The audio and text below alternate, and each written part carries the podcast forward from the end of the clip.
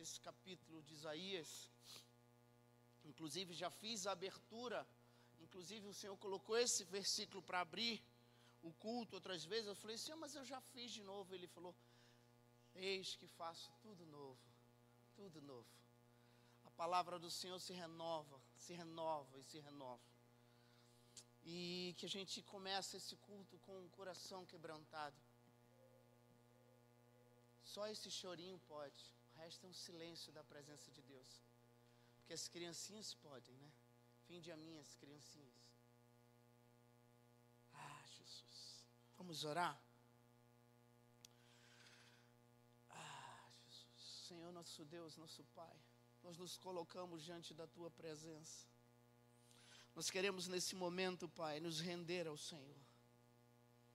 Sobre tudo aquilo que o Senhor vai fazer no nosso meio, Jesus nos rendemos ao teu senhorio, nos rendemos ao Senhor, nós adoramos ao Senhor. Ah, Senhor, o Espírito do soberano Senhor está sobre nós, o Espírito do Senhor está sobre nós, porque o Senhor nos ungiu para levar boas notícias aos pobres enviou-me para cuidar do que estão do coração quebrantado, Senhor.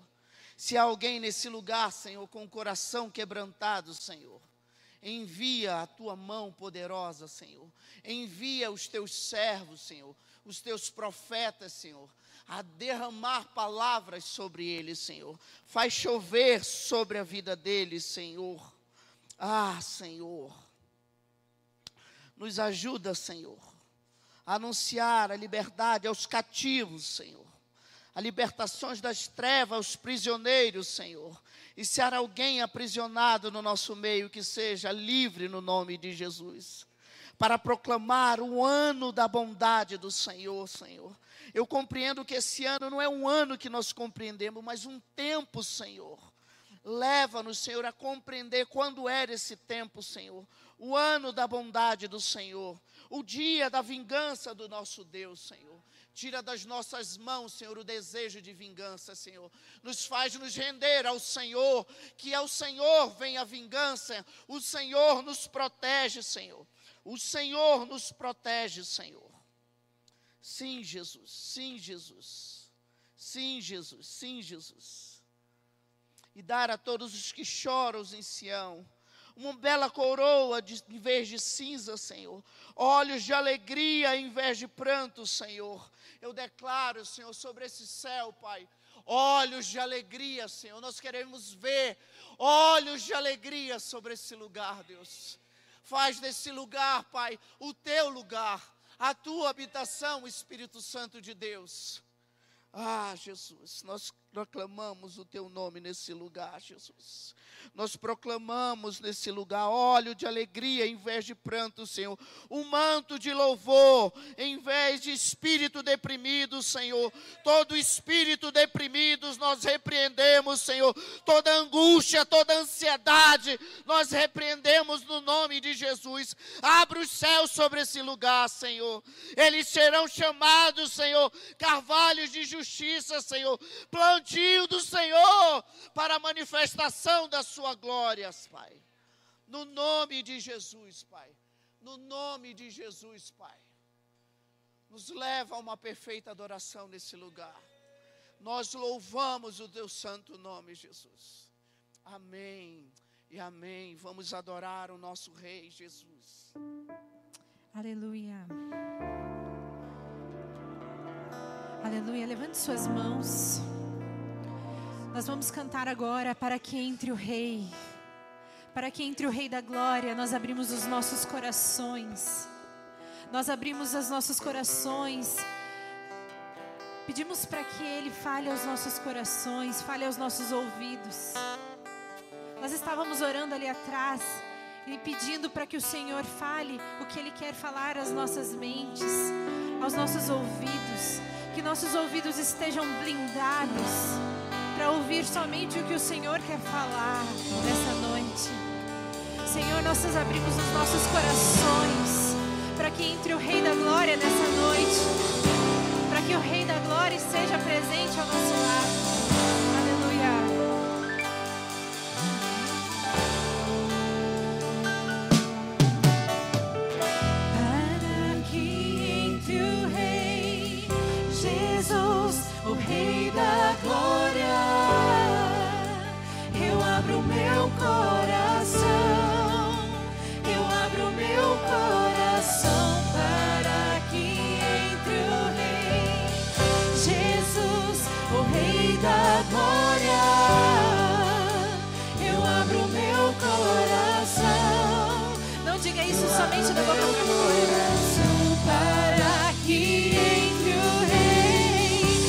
Jesus, o Rei da Glória.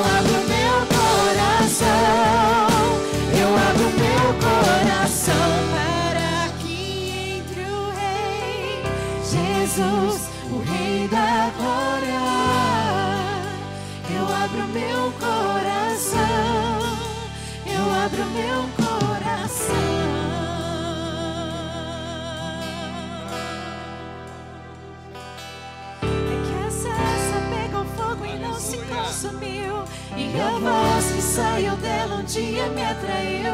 E o meu coração queimou até que descobriu que um dia contra a glória vale mais que mil. É que a sarça pegou fogo e não se consumiu.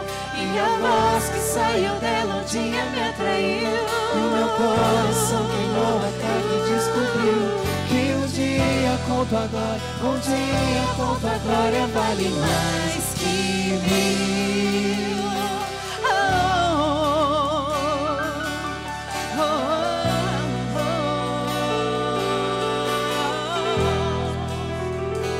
Eu poderia estar em qualquer outro lugar, mas tua glória me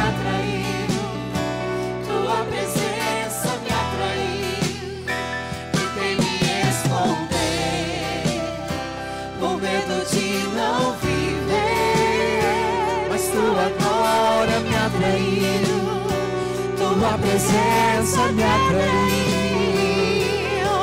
É que a saça pegou fogo e não se consumiu.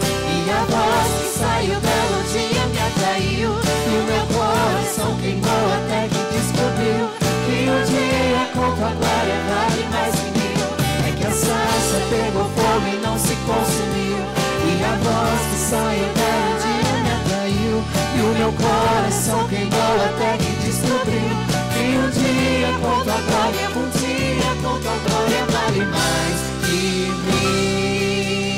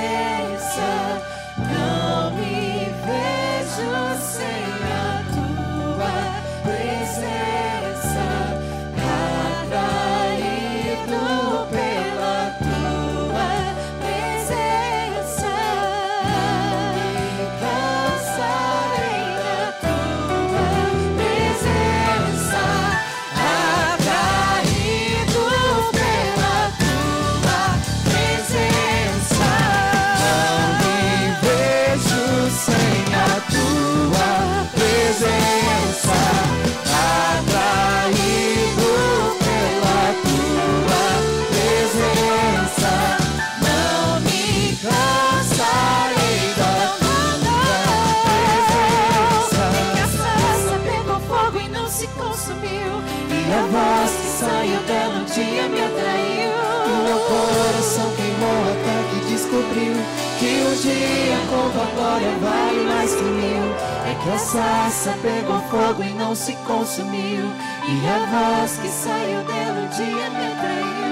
E o meu coração queimou até que descobriu que um dia com tua glória, um dia com tua glória vale mais que mil.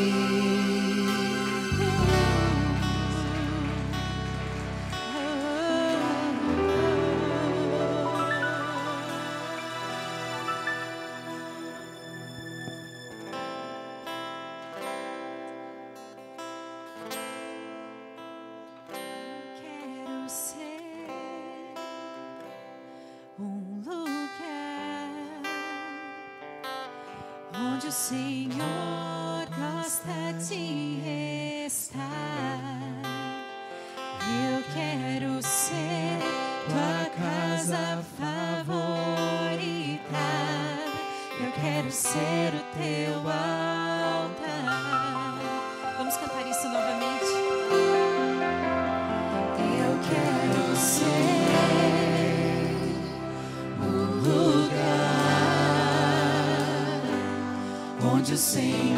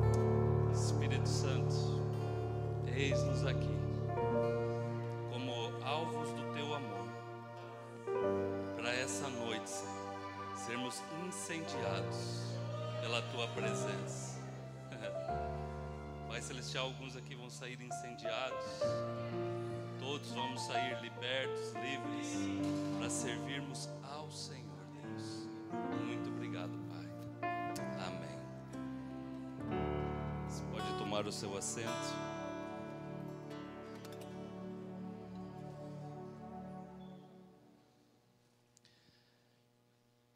Alguém aqui está nos visitando pela primeira vez? Por gentileza, faz um sinalzinho. Sejam bem-vindos, sejam bem-vindas. Mais alguém? Sejam bem-vindos. Sejam bem-vindos. Sejam bem-vindos à casa do Senhor. O livro de 2 Coríntios, capítulo 7, aliás, capítulo 8, ele traz um ensinamento muito importante para nós, especialmente para os dias de hoje, que o nosso coração, o coração do ser humano, está cada vez mais fechado, cada vez mais fechado em si mesmo, cada vez mais egoísta, e isso é bíblico. A Bíblia diz que no fim dos dias, no fim dos tempos, o amor de muitos esfriará. Teremos agora o nosso momento de dízimos e ofertas, e o texto que eu quero ler com vocês é: No meio da mais severa tribulação, a grande alegria e a extrema pobreza deles transbordaram em rica generosidade. Olha que texto tremendo. Paulo, o apóstolo, está falando que as igrejas na Macedônia, quando souberam que havia outra igreja, outro lugar que estavam passando por necessidades, a igreja suplicou para Paulo que ela queria fazer parte dos donativos, que queria abençoar a vida das pessoas que estavam necessitadas. E Paulo diz que meio, no meio da extrema pobreza deles, a alegria e a generosidade deles foram marcantes. E o, o, princípio que eu quero trazer hoje, conversar com vocês agora nesse momento é: você percebe que a generosidade não tem a ver com o quanto nós temos, mas sim com a disposição do nosso coração. O desapego aos bens materiais, a disposição do nosso coração em nos doar primeiramente a Deus e depois aquelas pessoas que estão necessitadas. E eu gostaria que você, com isso no coração, com o, o, a generosidade do seu coração, você pudesse participar desse momento. Você que está preparado para dizimar, para trazer o seu dízimo, para trazer a sua oferta. Você pode fazer um sinalzinho que as irmãs do grupo de serviço entregarão um envelope, os irmãos do grupo de serviço. Mas eu gostaria de fazer esse apelo para aquele que for ofertar ou trazer o seu dízimo, faça com um coração generoso. E lembre-se, não tem a ver com o que temos, mas tem a ver com a disposição do nosso coração. Pode ficar em pé, por gentileza. Os gasofilácios estão aqui à frente. Você poderá sair do seu lugar, entregar o seu dízimo, sua oferta.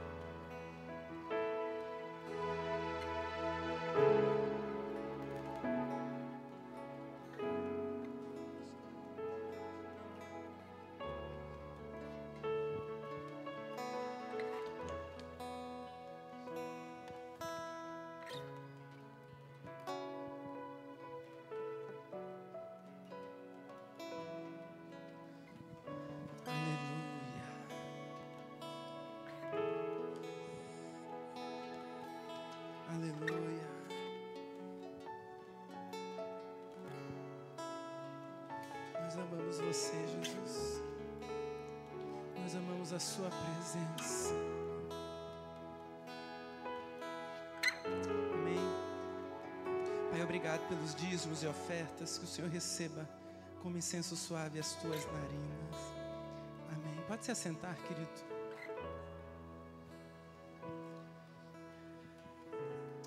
Ah, Jesus é bom, irmão. Você crê nisso?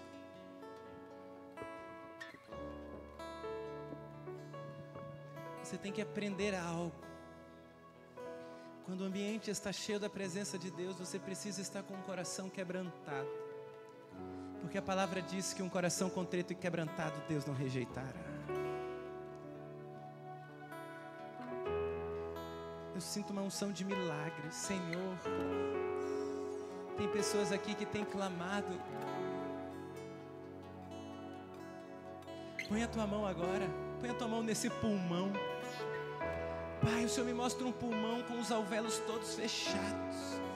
Eu libero uma palavra de cura agora no poder do nome de Jesus. Esta bronquite, ela já foi vencida na cruz e nós ordenamos agora, Senhor, que esta enfermidade bata em retirada. Pai, esta pessoa vai sentir um calor agora descendo sobre o seu peito. Que agora, no nome de Jesus, esta cura seja liberada do céu. Respira, irmão ou irmã. Você que tinha algum problema pulmonar. É assim, pastor, é simples. Jesus está aqui neste lugar. Aleluia. Pai, todo problema no quadril, toda dor na região do quadril, suma agora no nome de Jesus Cristo de Nazaré. Que o Senhor comece a liberar milagres, milagres, milagres. Se porventura alguém aqui, Deus, com perda auditiva, eu declaro agora um milagre sobrenatural. Pai, libera essa cura agora no nome de Jesus. Espírito de surdez, bata em retirada.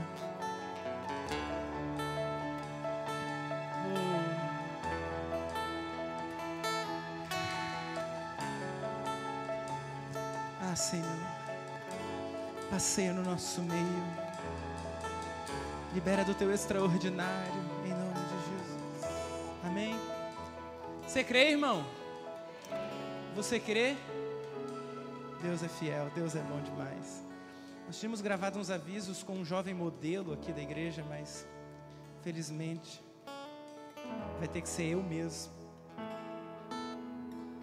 Queridos, diga assim: 24 e 25 nós, de novembro, nós vamos ter aqui na nossa igreja a conferência Revestidos de Restauração e Avivamento.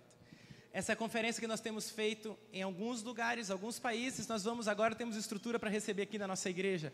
Vai ser algo extraordinário, vai ser um mover poderoso do Espírito Santo. Eu sei que Deus vai mover sobre a sua vida. Qual que é o custo? Não tem custo nenhum a não ser um quilo de alimento não perecível. Nós estamos pedindo para que você possa trazer, porque queremos fazer uma oferta para abençoar alguma instituição de caridade. Agora você vai dizer 21 de outubro. Só os homens da igreja façam. Uh! Oh. Foi aprovado, irmão? Então, de novo, vai. Não é ao. A unção vai até embora, irmão. Vou dar mais uma chance para você. Vai. Isso. Nesse sábado nós vamos ter um encontro de homens. Vai ser numa churrascaria. Perdão, vamos ter churrasco. Porque nós temos um churrasqueiro. Fica em pé, Marcelo. Olha aí.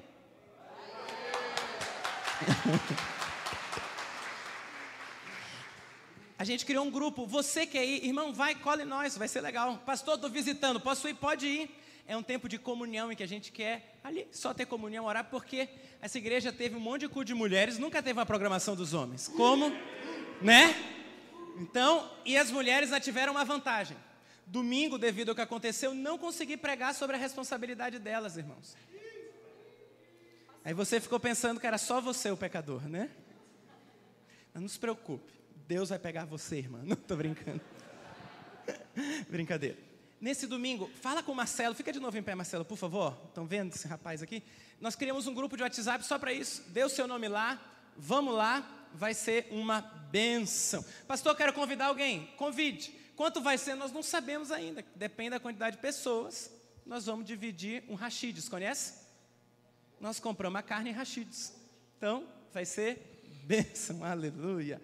Glória a Deus. Glória a Deus. Está vendo?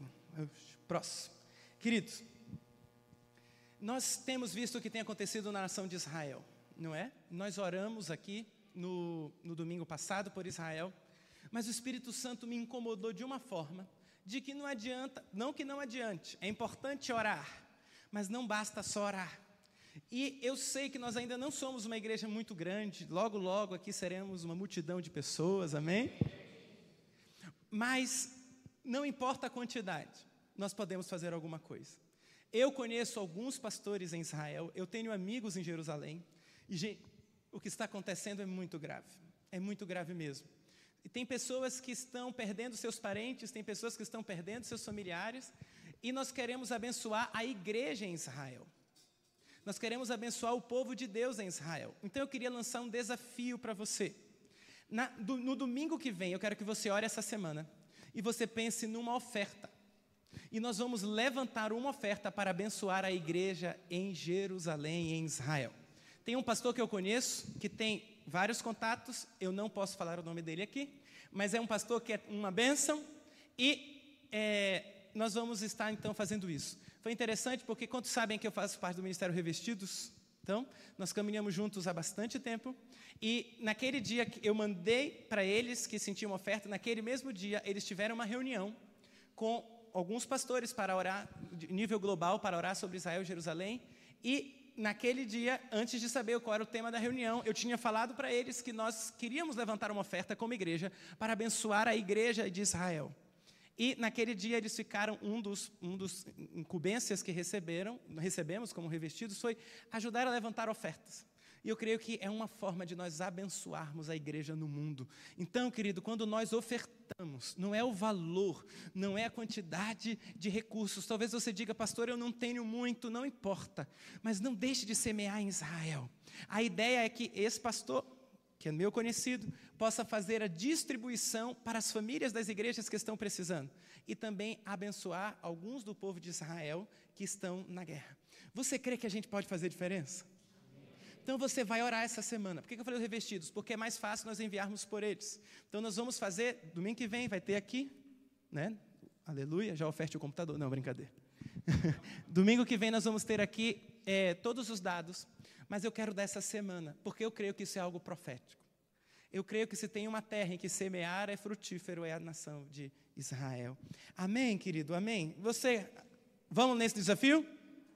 Como eu falei, não é o valor, não precisa ser muito, claro. Você quer dar lá seus 15 mil? Amém. Deixa Deus te usar, irmão.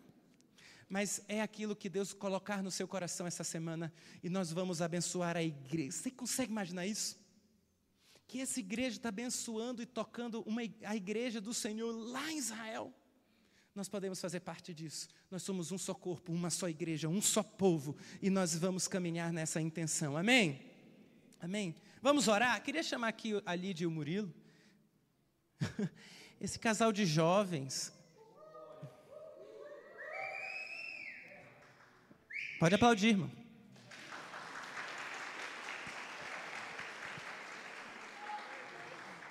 Que, irmã? Vergonha? Vergonha. Eles noivaram e eles sentiram de Deus assim de a gente consagrar o noivado deles ao Senhor Jesus. Amém? Você crê nos milagres, irmãos? Amém. Então eu queria que todos nós nos ajoelhássemos, nós vamos orar agora e nós vamos aproveitar e orar por eles. Pode ajoelhar, irmão. Isso, vai aprendendo. Vamos orar. Há uma atmosfera de quebrantamento essa noite. Amém. Fiquei tão feliz.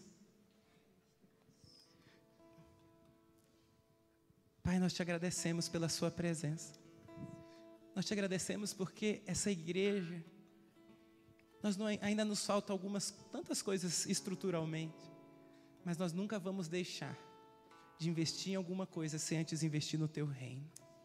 Por isso nós queremos abençoar a tua igreja em Jerusalém, Israel.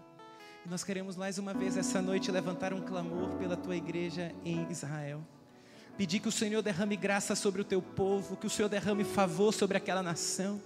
Como oramos domingo passado e aprendemos, o Israel étnico é um reflexo do Israel profético. E nós queremos levantar um clamor e pedir que o Senhor estenda suas mãos de graça, sua destra sobre a vida de cada membro da tua igreja e do teu povo, do povo de Israel mesmo como um todo.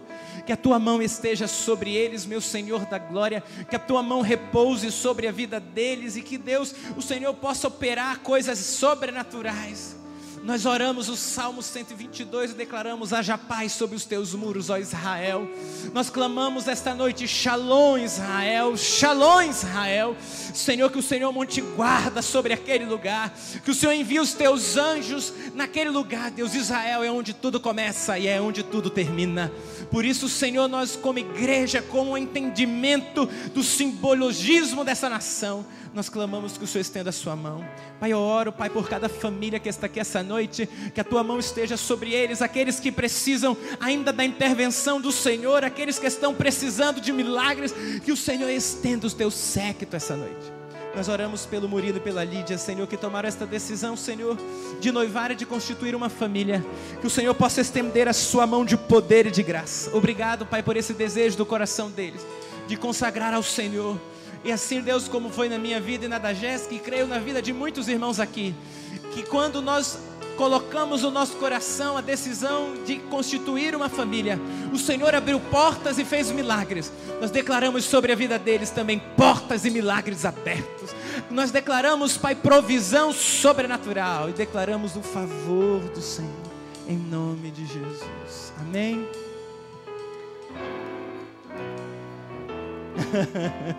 Faz assim, ó, irmão. Vai lá, Deus te abençoe, irmão. Vamos adorar ao Senhor mais um pouco. Pastor estava tão ungido, agora está tudo alegre, fruto, alegria, fruto do Espírito, irmão. Vamos ficar em pé, por favor, querido. Pai, nós queremos te adorar. Nós queremos meditar na tua palavra e te adorar, Senhor.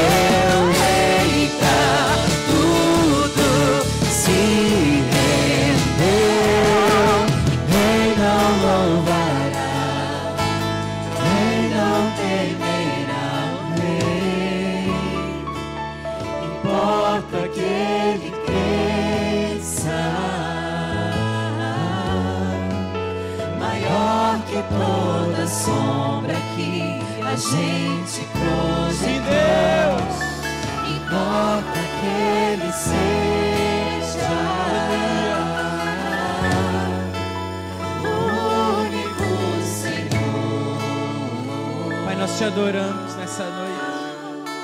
Nós te pedimos que o Senhor venha capturar o nosso coração.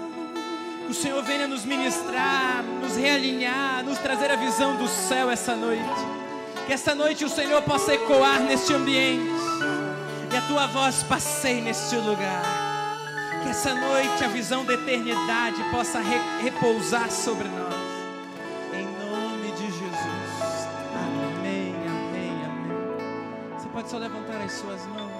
Instante. Jesus, nós te adoramos. Ah, Deus, nós te bendizemos, nós te glorificamos. Nós te glorificamos. Nós te exaltamos acima de tudo e de todos. Não precisam descer, irmãos. Podem descer. Nós te bendizemos, papai. Eu sinto muito forte no meu coração que essa noite o Senhor quer nos ouvir lá dentro. Ele quer nos ouvir lá dentro. Como a mulher que quebrou o vaso de alabastro na presença do Senhor. Naquele momento não tinha uma canção, não tinha uma música, mas ela ofertou tudo o que tinha, e porque ela ofertou tudo o que tinha, ela recebeu uma promessa. Quando eu e você somos capazes de ofertar tudo o que temos, nós recebemos promessas do Senhor. Nós te amamos, Senhor da glória. Nós te exaltamos acima de tudo e de todos, nós te bendizemos, nós te glorificamos. Tu és santo, Senhor. Tu és incomparável, Senhor. Tu és inigualável, Senhor da glória. E eu sei que essa noite o Senhor vai nos ministrar. Nós perfumamos teu trono essa noite, com o nosso coração rendido aos teus pés. Ah, Senhor, obrigado. Amém, amém. Você pode se assentar.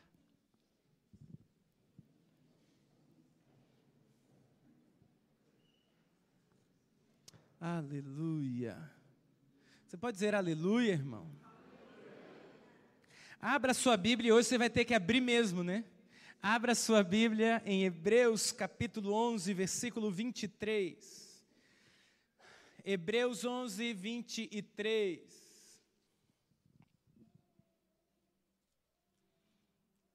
Diz assim a palavra de Deus: pela fé, Moisés, apenas nascido, foi ocultado por seus pais durante três meses, porque viram que a criança era formosa. Também não ficaram amedrontados pelo decreto do rei. Pela fé, Moisés, quando já homem feito, recusou ser chamado filho da filha de Faraó, preferindo ser maltratado junto com o povo de Deus, a usufruir prazeres transitórios do pecado porquanto considerou o opróprio de Cristo por maiores riquezas do que os tesouros do Egito, porque contemplava o galardão.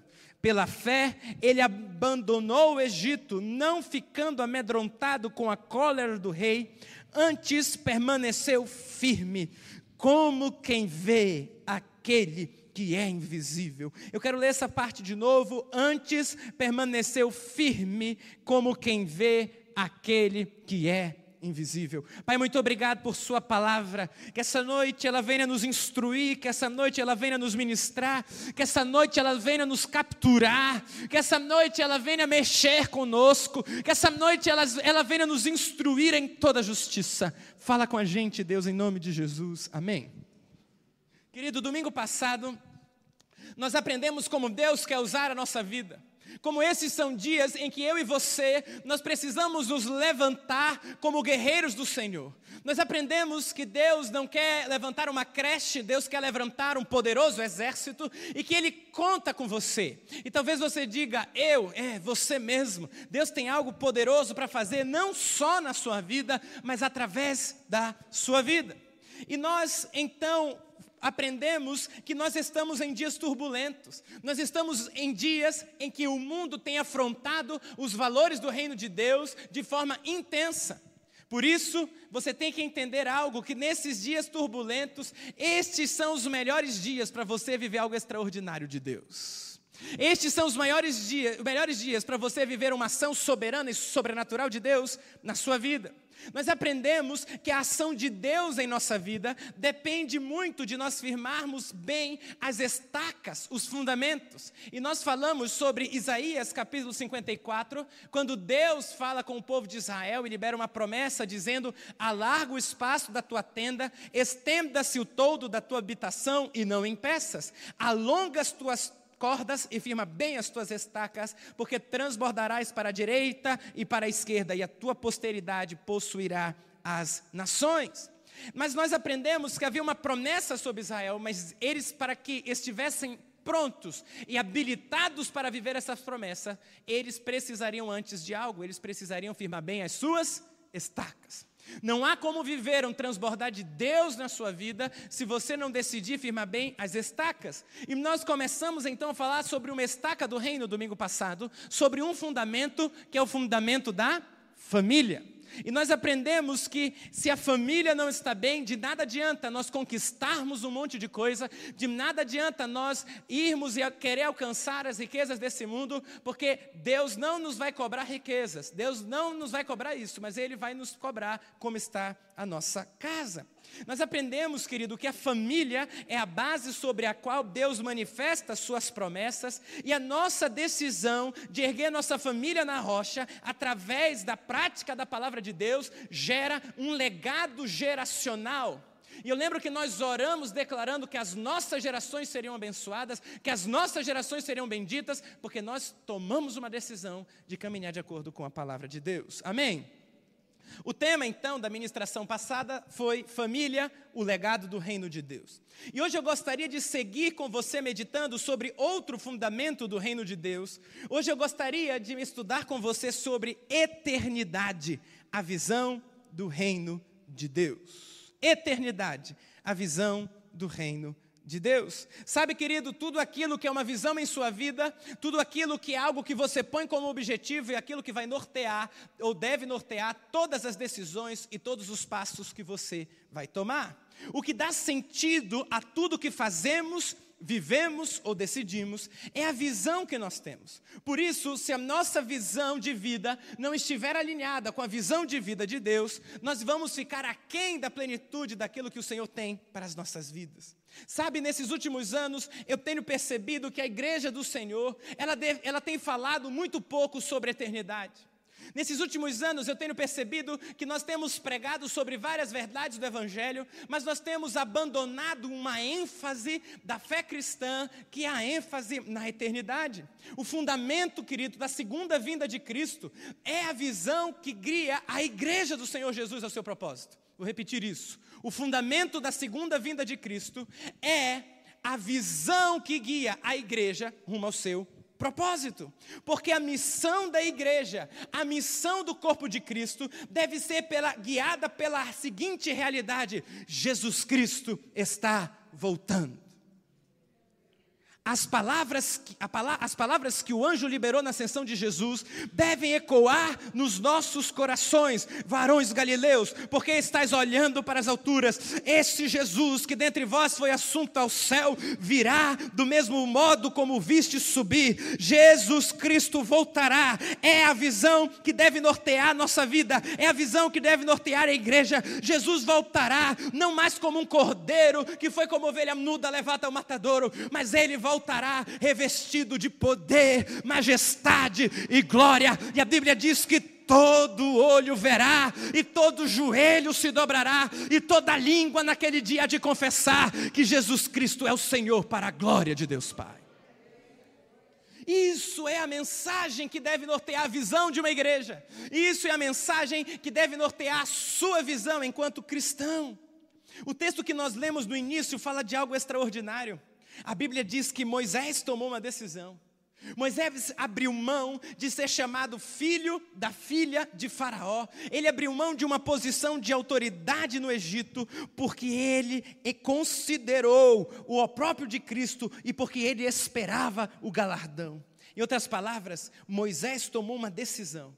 Ele disse: Eu decido abrir mão dos prazeres terrenos, eu decido abrir mão de todo prazer humano, porque eu tenho a revelação de algo muito mais prazeroso, de algo muito melhor, de algo muito mais poderoso. Eu tenho a revelação da eternidade. E quando eu vou ver o rol dos heróis da fé, eu vou perceber um padrão. Esse texto de Hebreus 11, que é conhecido como Rol dos Heróis da Fé, apresenta algo em comum sobre cada um dos seus personagens. Todos eles foram considerados heróis, não pelos feitos que realizaram, mas pela convicção do que os esperava. Vou repetir isso. Eles foram considerados heróis da fé, não pelos feitos que eles realizaram, não pelas vitórias que eles tiveram, mas pela convicção daquilo que os esperava. Perceba, a Bíblia vai falar sim sobre o que eles conquistaram, mas ao mesmo tempo a Bíblia vai falar sobre alguns daqueles heróis que morreram sem ver milagres. Em Hebreus 11, 35, a Bíblia diz: mulheres receberam pelo perdão, Mulheres receberam pela ressurreição os seus mortos. Alguns foram torturados, não aceitando o resgate, para obterem superior ressurreição. Outros, por sua vez, passaram pela prova de escárnios e açoites, sim, até de algemas e prisões. Foram apedrejados, provados, cerrados pelo meio, mortos a fio de espada. Andaram peregrinos, vestidos de pele de ovelhas e de cabras, necessitados, afligidos, maltratados, homens dos quais o mundo não era digno, errantes pelos desertos, pelos montes e pelas covas. Ora, todos estes obtiveram bom testemunho por sua fé, não obtiveram, contudo, a concretização da promessa. Ao mesmo tempo que a Bíblia vai mostrar uma série de personagens bíblicos que, por sua fé, fecharam a boca de leões, extinguiram fogo, fizeram cair fogo do céu, a Bíblia também vai mostrar no mesmo texto uma série de personagens que morreram sem viver esses milagres. E aí é que nós precisamos corrigir a nossa visão de fé, porque muitas vezes a fé que eu e você estamos tendo é diferente da fé bíblica. O fundamento da nossa fé não repousa nas conquistas terrenas, mas na convicção da eternidade. O fundamento da nossa fé não repousa nas conquistas terrenas, mas na convicção da eternidade. E esse foi o critério utilizado para determinar o rol de Hebreus 11. O critério utilizado não foi o quanto eles utilizaram-se da fé para viver milagres, mas o quanto eles permaneceram fiéis pela convicção daquilo que os aguardava. Foi assim com Moisés, foi assim com Abraão. Em Hebreus 11, 8, a Bíblia diz: pela fé, Abraão, quando chamado, obedeceu, a fim de ir para um lugar que deveria receber por herança, e partiu sem saber para onde ia. Pela fé, peregrinou na terra da promessa, como em terra alheia, habitando em tendas com Isaac e Jacó, herdeiros com ele da mesma promessa, porque aguardava a cidade que tem fundamentos, da qual Deus é o arquiteto e edificador. Sabe o que a Bíblia está dizendo? Abraão não saiu numa jornada de fé simplesmente porque ele esperava a terra daquela promessa que Deus fez para ele em Gênesis capítulo 12. Abraão saiu numa jornada de fé que o fez, inclusive, a quase sacrificar seu filho a Deus em adoração, porque ele aguardava uma esperança bendita. Ele não aguardava somente a herança terrena, ele sabia e ele tinha convicção da herança eterna. Os outros também.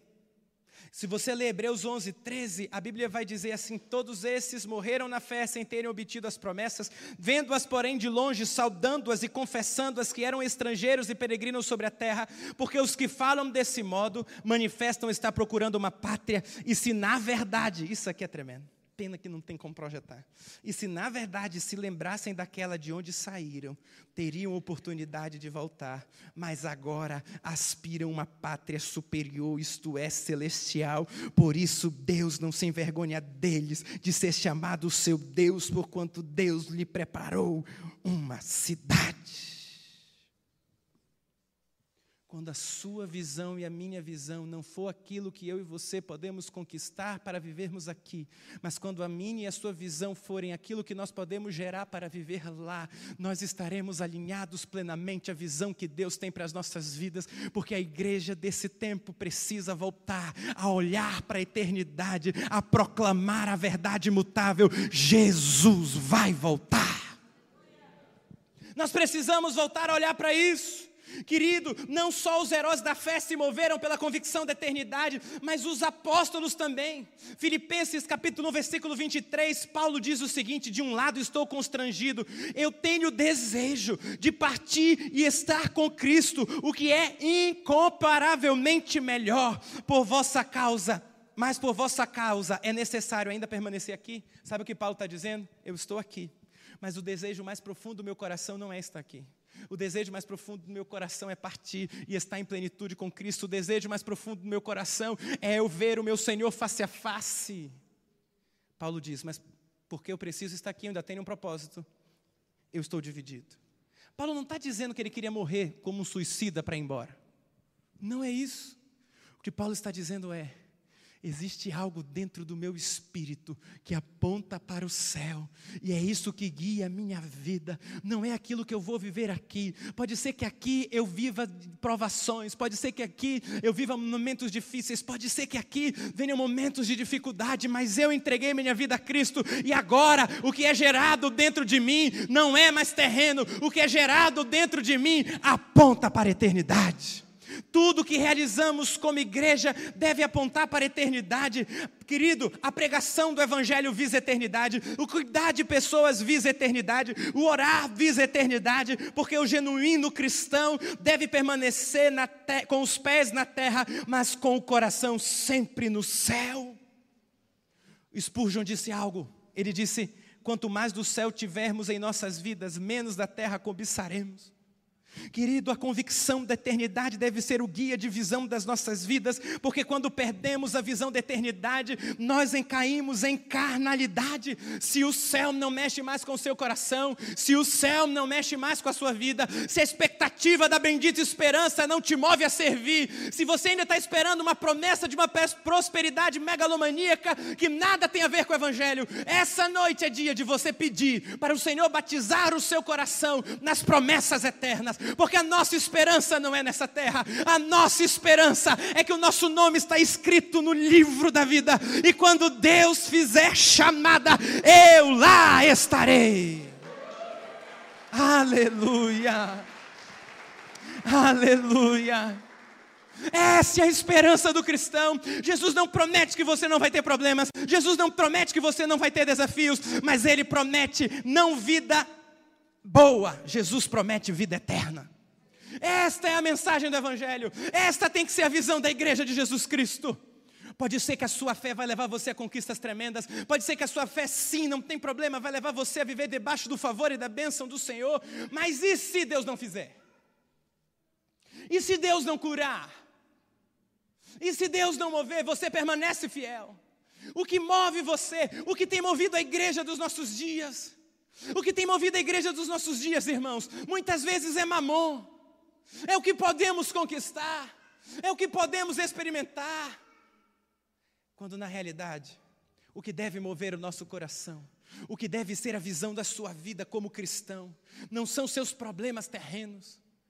Sabe por quê? Porque Jesus disse algo muito poderoso. Jesus disse: quanto ao que comer, quanto ao que vestir, disso você não se preocupa. Irmão, sabe por que você está cansado? Pergunta por quê? Porque você está lutando as batalhas erradas. O que comer e o que vestir, o Pai Celestial vai prover. Então para de gastar toda a sua energia só com isso e começa a batalhar pelas causas do Senhor, porque você tem que ter a visão da eternidade guiando você todos os dias. Enquanto nossa maior esperança não for o céu, não estaremos prontos para viver a vida cristã aqui. Querido, o anseio pela eternidade não é um sentimento escapista, mas é o anseio pelo encontro da plenitude de Deus. O céu só vem para a terra através de pessoas que já estão com o coração no céu. Por isso o apóstolo Paulo disse: Nada mais me move a não ser a eternidade. Por isso o apóstolo Paulo disse: Eu estou dividido. Porque se eu olhar para dentro de mim, o que eu quero mesmo é estar com Cristo. Se eu olhar para dentro de mim, o que eu quero mesmo é estar na eternidade. Mas por amor de vocês, porque ainda tem gente que precisa ouvir, porque ainda tem gente que precisa ser ministrado, eu vou querer estar aqui. Mas no fundo do meu coração, aquele que verdadeiramente, irmão, foi regenerado, dentro de si tem uma fonte de águas vivas que jorra para a eternidade todos os dias. Onde estão as músicas que falam da beleza do céu? Onde estão as canções que cantam sobre a beleza da eternidade? Onde estão? A primeira geração de cristãos nessa nação cantava mais para o céu e pelo céu e sobre o céu do que você pode imaginar. Sabe por que nós não cantamos hoje? Porque nós vivemos um evangelho fácil. Nós vivemos um evangelho fácil. Cuidado, isso está mudando, irmão. A pergunta é: será que o nosso coração anseia pelo céu?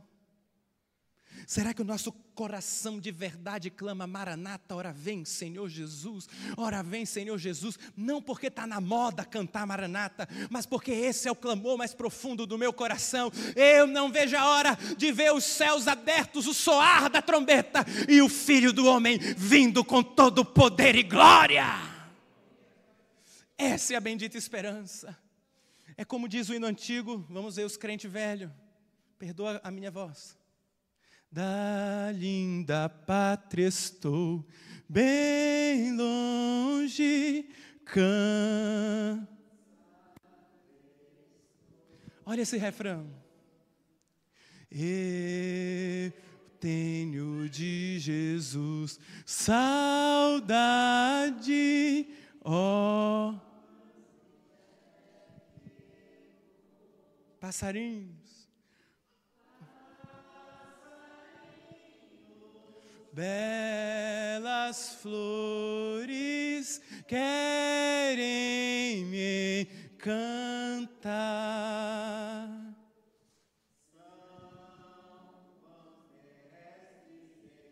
Plendores, mas contemplo meu Onde estão aqueles que têm saudade do céu? Mas, pastor, eu nunca fui. Mas aquele que mora no céu mora dentro de você.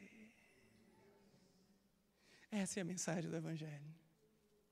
Por isso, quando entendemos a visão da eternidade, algumas verdades estabelecem nossa vida. Primeiro, a visão da eternidade é o fundamento da nossa esperança. Não, esperança não é você ter aquela porta de emprego aberta. Amém? Creia, Deus vai abrir também. Amém? Mas uma verdadeira esperança do crente. É a volta do Senhor Jesus.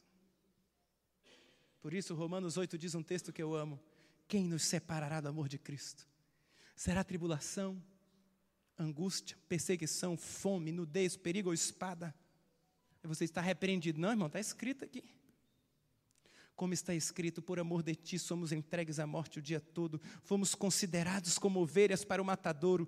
Em todas estas coisas, porém, somos mais que vencedores por meio daquele nos, que nos amou.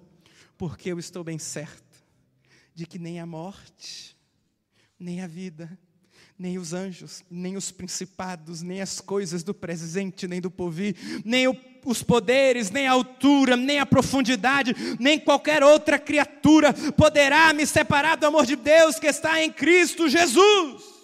Nada, nada. Sabe por que, as suas lutas parecem muito grandes? Eu não estou menosprezando sua dor e sua luta, irmão. Sabe por quê? Porque você ainda está olhando da terra para a terra, quando você devia olhar do céu para a terra.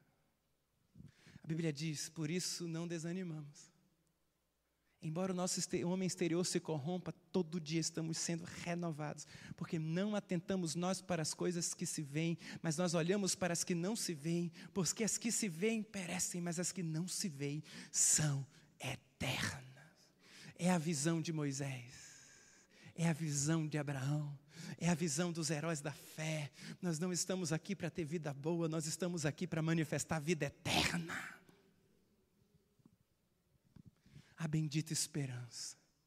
Jesus vai voltar. Pastor, eu ouço isso há anos. Tem problema, ele vai voltar. E se ele não voltar ainda nessa geração, você vai morrer. Então, na prática, Jesus está voltando todo dia para todo aquele que parte para a eternidade. Já pensou nisso? Todo dia. O céu só vem para a terra através de corações que estão cheios do céu. Segundo, a visão da eternidade é o fundamento da minha santidade. Querido, nós devemos caminhar em santidade não por medo do inferno, mas porque o nosso coração anseia pela eternidade. A santidade é o reflexo da eternidade no coração daqueles que foram regenerados em Cristo Jesus. Por isso, a graça de Deus não é autorização para pecar, mas é poder para vencer o pecado. Entenda, irmão e irmã, quando o seu coração estiver cheio do céu, quando a sua vida for guiada pela eternidade, você não mais vai se movimentar pelas suas necessidades carnais, mas pelo desejo de encontrar-se com Cristo, pelo desejo de encontrar-se com o poder do alto. Eu gosto de uma frase de Agostinho de Pona: Tua oração é o teu desejo. Se o teu desejo é contínuo, tua oração também é contínua. Se eu desejo pelo céu, se eu desejo pela eternidade, se eu amo ao Senhor, o meu coração está em constante oração. Terceiro, a visão da eternidade me faz viver por propósitos eternos e não por propósitos terrenos. Jesus disse: Sabe por que, que vocês pedem e não recebem as orações? Porque vocês pedem para gastar nos vossos deleites. Porque o coração de vocês ainda está cheio da terra, quando na verdade já deveria estar batizado no céu. Em último lugar, pode vir o louvor? Presta atenção.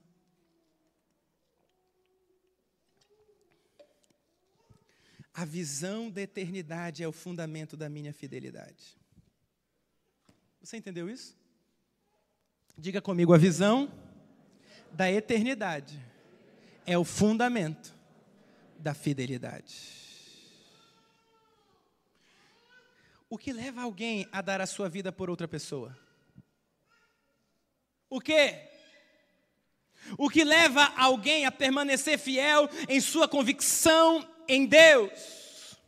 O que levou Estevão a permanecer fiel enquanto era apedrejado por pregar o Evangelho, o que levou Saulo a mudar completamente a sua convicção e sofrer inúmeras prisões e mesmo assim permanecer fiel, o que levou Paulo e Silas a louvar numa prisão depois de receber inúmeras chicotadas, o que levou os apóstolos a permanecerem fiéis diante de todas dificu tantas dificuldades o que levou os primeiros discípulos, mesmo diante de inúmeras perseguições, a não desanimarem, o que levou inúmeros seguidores de Cristo a não negarem sua fé, mesmo tendo sido dilacerados por leões no Coliseu.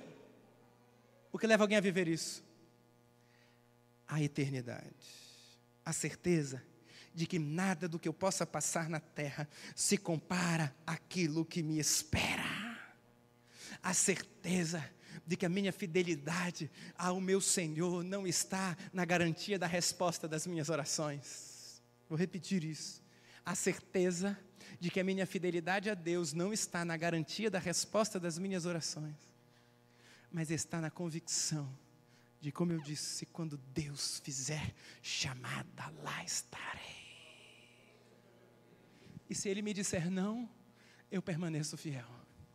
E se eu tiver que morrer, eu permaneço fiel. Isso parece distante, não é? Está acontecendo agora lá em Israel. Irmãos, o que toca Israel toca o mundo. O que toca Israel toca a igreja. E se chegar aqui? Vocês acham que eles vão parar nos judeus? Ou o próximo passo é os cristãos? Já pensou nisso? E se vierem atrás de você, você está pronto para ser fiel? E se vier atrás de você, você está pronto a não negar? Eu não sei, mas o meu Jesus entregou a sua vida por mim. Como não entregar minha vida por Ele? É lindo. O discurso é lindo. Mas a entrega tem que ser total e radical. Você está disposto? Fundamento do reino. A visão da eternidade é o que guia a igreja do Senhor Jesus. É tempo, querido, de nós batizarmos nosso coração na eternidade. A certeza de que nada do que eu posso passar na terra se compara àquilo que me espera.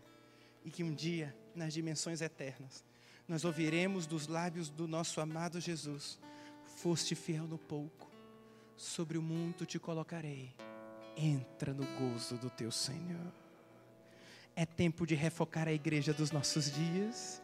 É tempo de o céu voltar a mexer com a gente. É tempo de trabalharmos não pela comida que perece, mas para aquela que aponta para a eternidade. Sabe, querido, talvez você veio aqui hoje esperando uma palavra de vitória, e eu posso te garantir, você ouviu a maior palavra de vitória que existe. Jesus Cristo voltará para nos buscar. A vitória do Senhor com sua igreja sobre o pecado e sobre este mundo só será possível se do mais fundo do nosso coração a igreja começar a clamar: Maranata, Maranata, Maranata. Às vezes eu percebo que o reino não avança através de você e de mim de uma forma mais intensa, porque nós estamos criando raízes, ao invés de colocarmos nosso coração no céu. Hoje o Senhor quer limpar a sua visão, hoje o Senhor quer limpar os seus olhos, ó igreja. Hoje Ele está dizendo: tira as raízes da terra, começa a criar raízes no céu, porque você não é mais daqui, nada daqui vai te satisfazer, nenhuma conquista humana vai preencher você você, a única coisa que vai preencher você é a convicção da eternidade, é a certeza de vida eterna, é a certeza de que agora os seus pecados em Cristo Jesus foram perdoados, você foi limpo, Ele te deu novas vestes, Ele te fez digno, Ele te fez assentar com Cristo nas regiões celestiais e Ele vem nos buscar. Onde está nosso tesouro, ó igreja? Pode ficar em pé, por favor. Jesus disse: Onde estiver o seu tesouro, aí estará o seu coração. Será que o nosso tesouro não tem estado nas coisas daqui? Será que o nosso tesouro não está linkado demais às vitórias que obtemos aqui? Será? Ah, irmão, isso não é história da caronchinha. Isso é tão real como o dia de hoje, isso é tão real como tudo que está acontecendo aqui. Pastor, como eu sei se o meu coração tem ansiado pela eternidade de verdade? Comece a analisar a sua vida. O que, que tem guiado as suas decisões? O que tem guiado as suas decisões é a sua vontade ou a vontade de Deus? O que tem guiado suas decisões é o seu conforto pessoal ou os planos de Deus? O que tem conduzido você, o que tem guiado você o céu ou a terra? Quais batalhas como igreja nós temos lutado? A batalha do Senhor ou só nossas pequeninas batalhas? Sabe? É tempo de olhar para o céu de novo. É tempo de deixarmos os nossos corações serem cheios pela eternidade. Quando perdemos a visão da eternidade, temos que encher a igreja de um monte de teologia que não tem nada a ver. Temos que fazer promessas que Jesus Cristo nunca fez. Não. A verdadeira igreja do Senhor tem um coração que clama pela eternidade e que está disposta a ser fiel até o fim. Ser fiel até a morte e dar-te-ei a coroa da vida. Amém. Queria que nós louvássemos esse ano. Me apegar com as coisas daqui, pois eu sei há um lugar que me espera. Você consegue crer nisso? Estrangeiro eu sou. O meu lar é o céu. Meu Jesus, vem buscar sua noiva. Ele virá num de olhar. Quem estiver pronto com ele irá. Na sua glória com ele morar.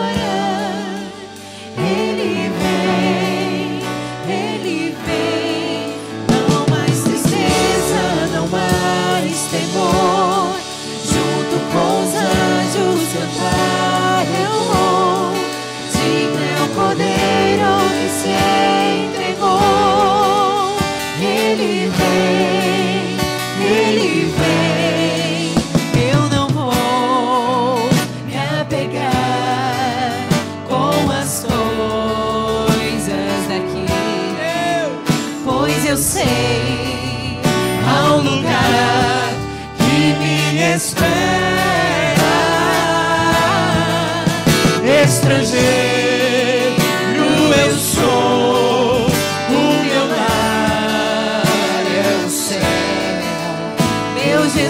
Jesus,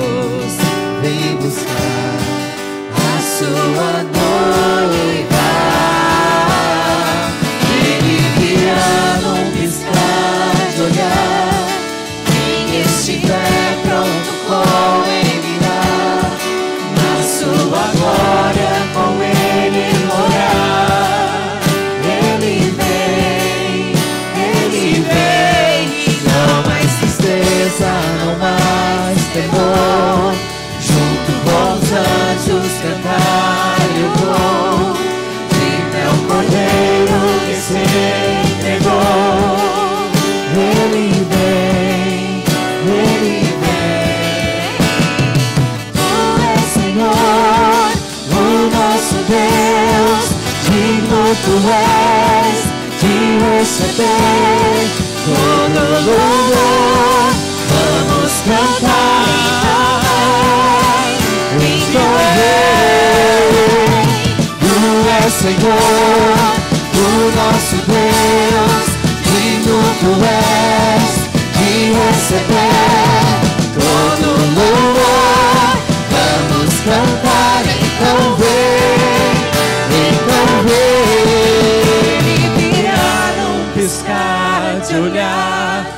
Ele vem se é pronto com ele irá. na sua glória com ele orar. Ele vem, ele vem, não mais tristeza, não mais temor. Junto com os anjos cantar eu vou. Diga o cordeiro que se entregou. Ele vem,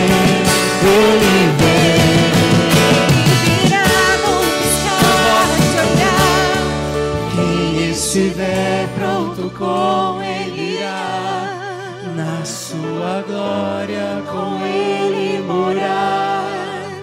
Ele vem, ele vem. Não mais Tristeza, não mais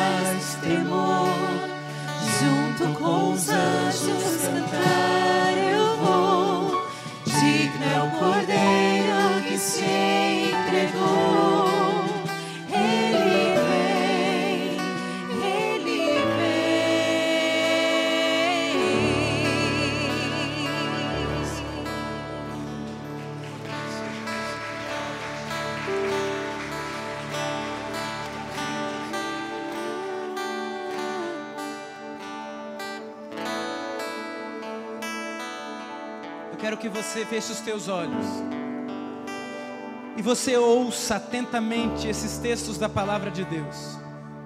O apóstolo João escreveu: Vi novo céu e nova terra, pois o primeiro céu e a primeira terra já passaram e o mar já não existe. Vi também a cidade santa, a nova Jerusalém que descia do céu da parte de Deus, ataviada como noiva adornada para o seu esposo. Então ouvi grande voz vinda do trono dizendo: Eis o tabernáculo de Deus com os homens.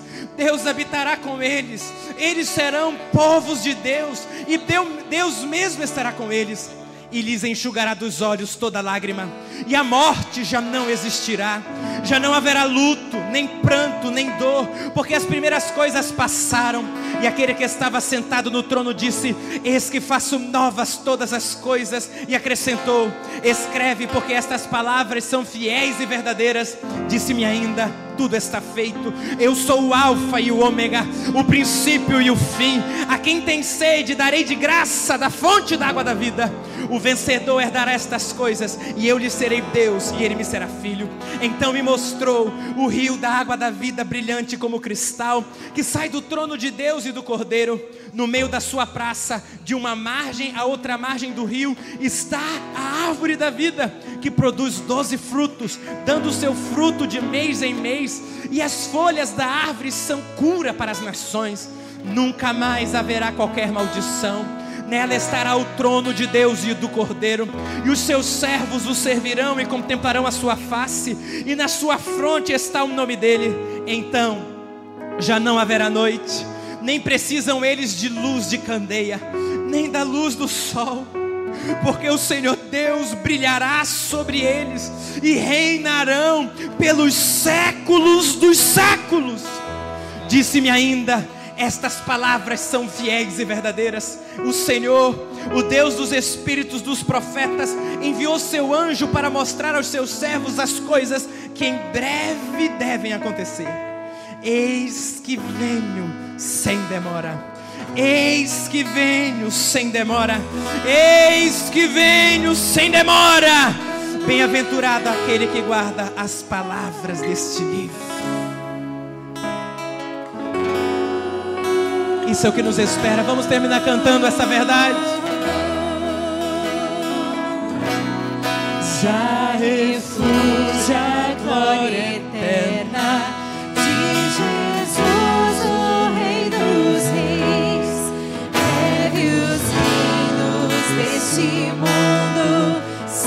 seguirão as suas leis e os sinais da sua vida, mas se mostram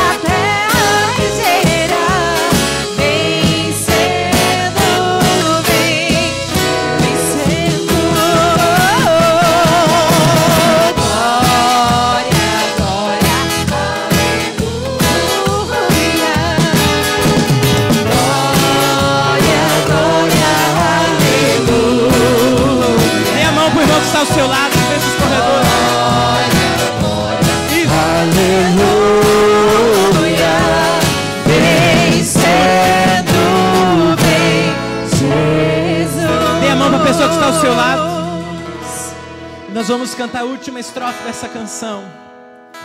Porque essa é a nossa esperança. Isso é o que nos aguarda.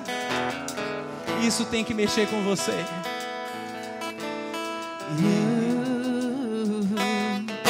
E por fim entronizado, as nações a te julgar.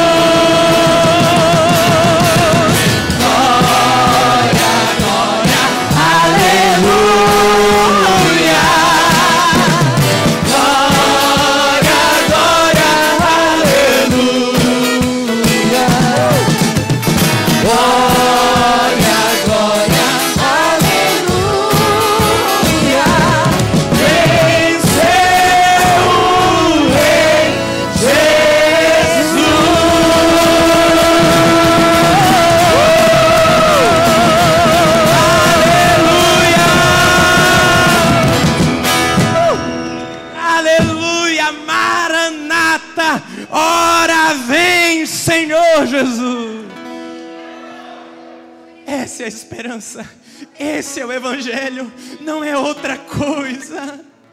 Talvez você está aqui, eu tenho um convite para encerrar esse culto. Você disse, pastor, eu preciso experimentar da convicção dessa herança, eu preciso experimentar da certeza de que eu um dia vou me encontrar com esse Senhor. Eu quero ter isso que você tem, eu quero ter isso que essa igreja tem. Hoje Jesus está te convidando. A única coisa que pode determinar a sua eternidade é se você se render a Jesus Cristo como Senhor e Salvador da sua vida. Nenhuma igreja salva, quem salva é Jesus. E talvez você está aqui essa noite pela primeira, segunda, terceira vez, não sei, mas você nunca entregou de verdade sua vida a Jesus. Talvez você está aqui hoje e está dizendo: Eu quero entregar a minha vida a Jesus. Eu quero ter essa bendita esperança. Se existe alguém aqui essa noite, levante a sua mão bem alto para que eu possa ver. Existe alguém, talvez você já andou nos caminhos do Senhor, você se afastou por um ou outro motivo, hoje Jesus está te chamando a voltar. Existe alguém essa noite que gostaria de dizer: Eu estou entregando a minha vida a Jesus Cristo? Existe alguém? Existe alguém? Amém. Querido, eu quero dizer algo para você. Essa é a palavra de maior vitória que existe. O apóstolo Paulo disse: Tragada foi a morte pela vitória. Eu não sei você,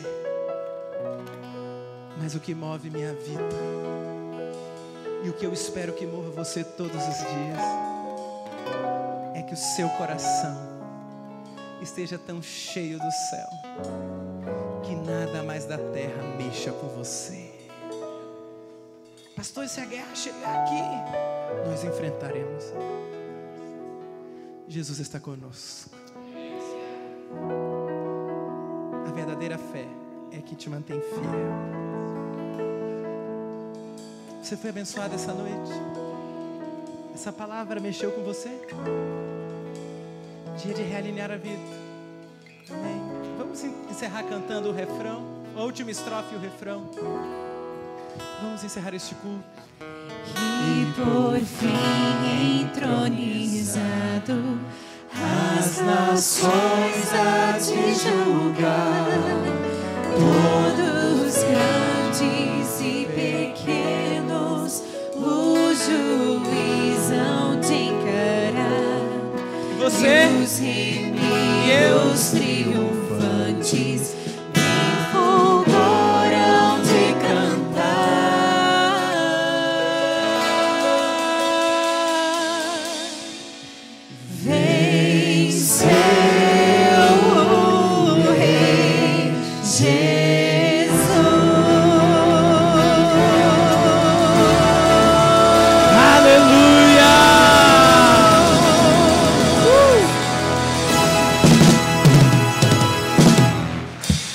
de Deus, nosso Pai, a graça salvadora do Evangelho de Cristo e as doces consolações do Espírito Santo e a bendita esperança da sua vinda estejam sobre sua vida hoje, todos os dias, até a consumação dos séculos. Amém.